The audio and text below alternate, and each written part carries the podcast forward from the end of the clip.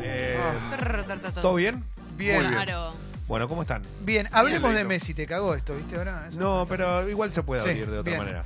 Pero Eh, hablemos de Messi. vamos a hablar de Messi y vamos a hablar también de mm, lo, lo que está pasando con respecto a los premios, porque hay diferencias. Y diferencias entre lo que es el premio que se entregó ayer, de Best. ¿Qué premio es este de Best? Es el nuevo premio, o nuevo, entre comillas, porque tiene algunos años, que entrega la FIFA para los mejores del mundo, según ellos. Y el famoso e histórico Balón de Oro lo sigue entregando la revista France Football, Sí. como lo hizo toda su vida, que sigue teniendo un valor muy importante porque es el más histórico, pero este llegó como para competir, como para decir, a partir de este momento se van a dar cuenta que este va a terminar siendo el mejor premio. Ayer, eh, en, en Milán, en, en lo que fue una gala realmente muy linda, donde hubo momentos eh, muy bonitos, fueron los mejores jugadores del mundo y las mejoras, las mejores jugadoras del mundo.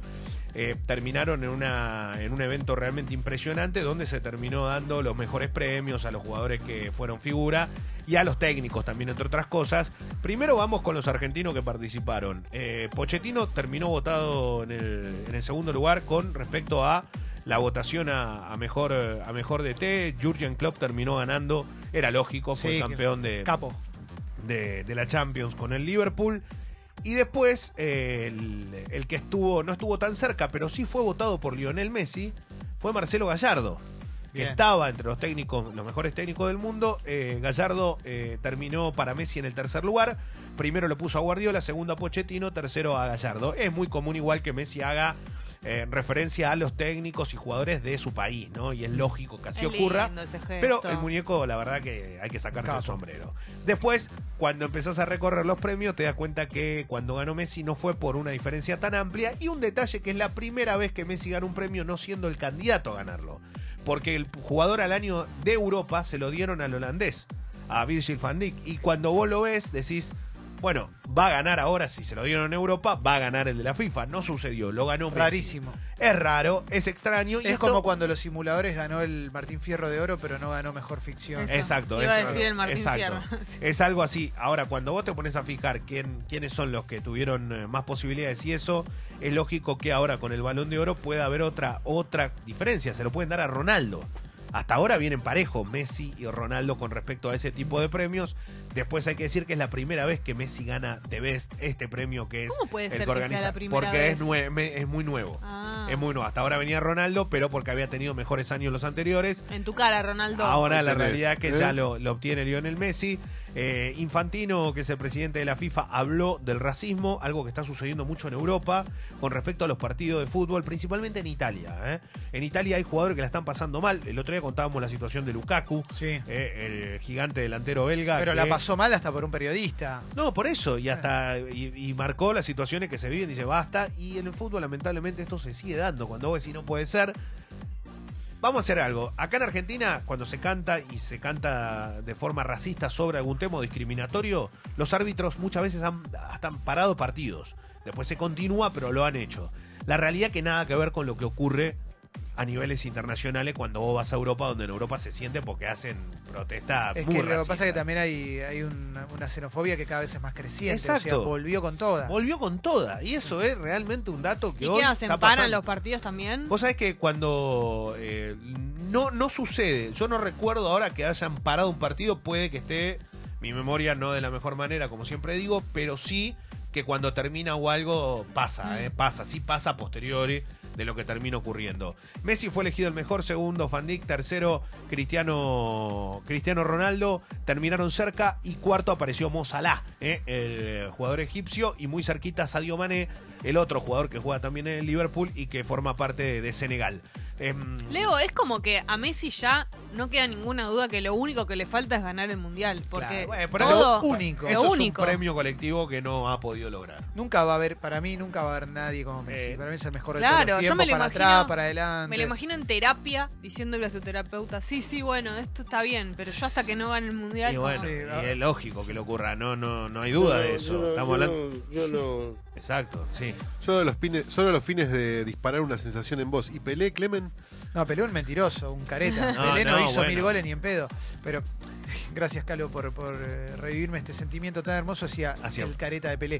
Pero Pelé era un gran jugador, pero es como, No, para mí Messi siempre- es mejor que Pelé, mejor que es Maradona. mejor que todos. Siempre Sí, digo lo mismo, Maradona, sí. siempre digo lo mismo. Messi es para mí en cuanto a, a cantidad de tiempo sostenido inigualable. Yo no sé si va a existir en la historia otro jugador que pueda tener más de 10 años de una carrera en el nivel que la tiene y la tuvo Lionel Messi.